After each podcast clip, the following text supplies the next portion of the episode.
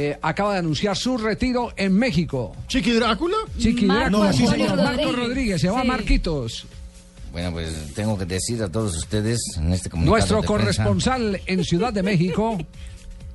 eh, que tengo que decirles a todos ustedes en este especial de rueda de prensa de Blue Radio que se dirige Sí. a todo el mundo Sí. que yo como me hago llamar Chiqui Drácula me retiro del medio arbitral Ajá. y me retira porque me di cuenta que yo pitar de día pues me afecta, ¿eh? No, no, no, no, no, ya me di cuenta que no, no puedo.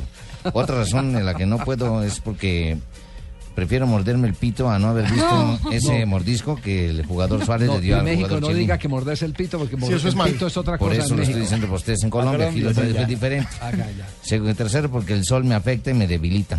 Sí. Y segundo, que tuve que separarme de mi mujer porque mi, mi pito ya no funciona más. Así que de ahora en adelante de plano, pues ya quedé por fuera del medio No, no, arbitral. no, pero ahora sí, en serio, ¿cuál fue la razón para la, para la ida de, de Marcos Rodríguez del arbitraje después de pitar no solo ese partido eh, donde se vio involucrado el gran escándalo del Mundial, que fue el mordisco de Luis Suárez, sino también el partido entre la selección de Brasil y la selección de Alemania. Alemania? Ah, se me olvidó decirles que me, ahora me contratan de Alemania para pitar recochas allá.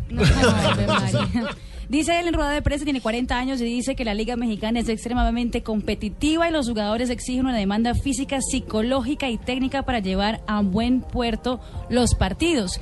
Y eso se me fue tomando para ser un buen árbitro y creo que hice una buena carrera profesional hasta aquí. Se va entonces. Se va. A los Se 40 retira. años. Le faltaban todavía 5 años más de actividad porque el límite, recordemos, de Sí, 45. 45. Así es. Alcanzaba a llegar al otro mundial. Sí, perfectamente pudo haber llegado al otro mundial. No, pero dice, yo soñé con tres copas del mundo y lo logré.